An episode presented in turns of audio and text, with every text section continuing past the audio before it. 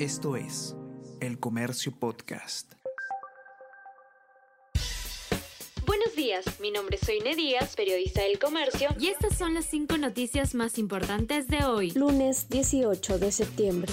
Organizaciones políticas afilian a 6.679 personas sin su consentimiento.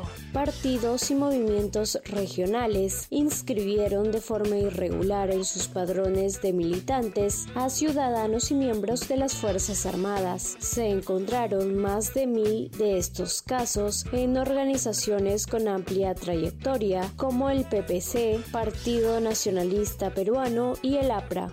Perú Petro no llega a acuerdo para entregar lotes de Talara a Petro Perú. En tanto, el primer ministro Alberto Tarola confirmó en Cuarto Poder que Petro Perú no recibirá un dinero adicional.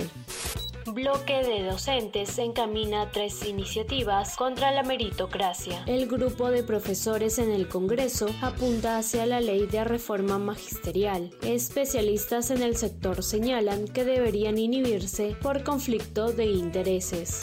El Perú es el cuarto país de la región con mayor penetración de billeteras móviles. Estudio revela que ocho países de América Latina triplicaron esta modalidad de transacción financiera en 2023. Perú ocupa el cuarto lugar. 300 colectiveros en Avenida Arequipa deben 3,2 millones de soles. El comercio verificó las placas de estos vehículos en los sistemas del SAT, la ATU y los registros públicos. Además, más de la mitad de los choferes de las unidades no cuentan con un brevete habilitado. Esto es El Comercio Podcast.